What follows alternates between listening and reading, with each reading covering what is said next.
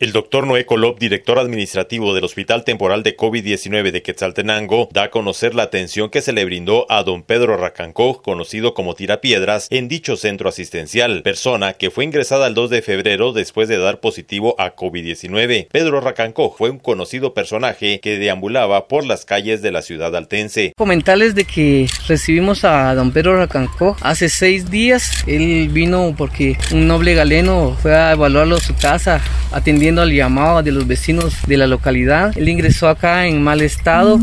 se le dieron todos los cuidados y atenciones necesarias, aquí se le brindó todo lo que él necesitó para su tratamiento. Sin embargo, pues el desenlace no fue el esperado, esto debido a muchas situaciones, entre otras la situación de calle en que él estuvo viviendo un buen tiempo, además de eso de que según sabemos de la familia, de que no estaba vacunado con vacuna contra el COVID-19 y lamentablemente hoy alrededor de las 7.30 de la mañana él falleció. El hecho con don Pedro Racancoja es de que él vino cuando ya estaba la edad avanzada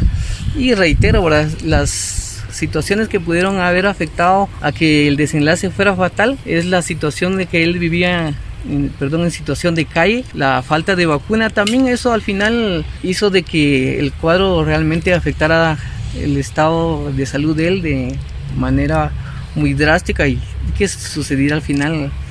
este final trágico. Se le hicieron varios estudios acá en este hospital, sin embargo lo único que se pudo determinar es de que el, el COVID fue el que realmente afectó su sistema inmunológico y fue el que lo llevó a fallecer. Desde Emisoras Unidas Quetzaltenango informa Wilber Coyoy, primera en noticias, primera en deportes.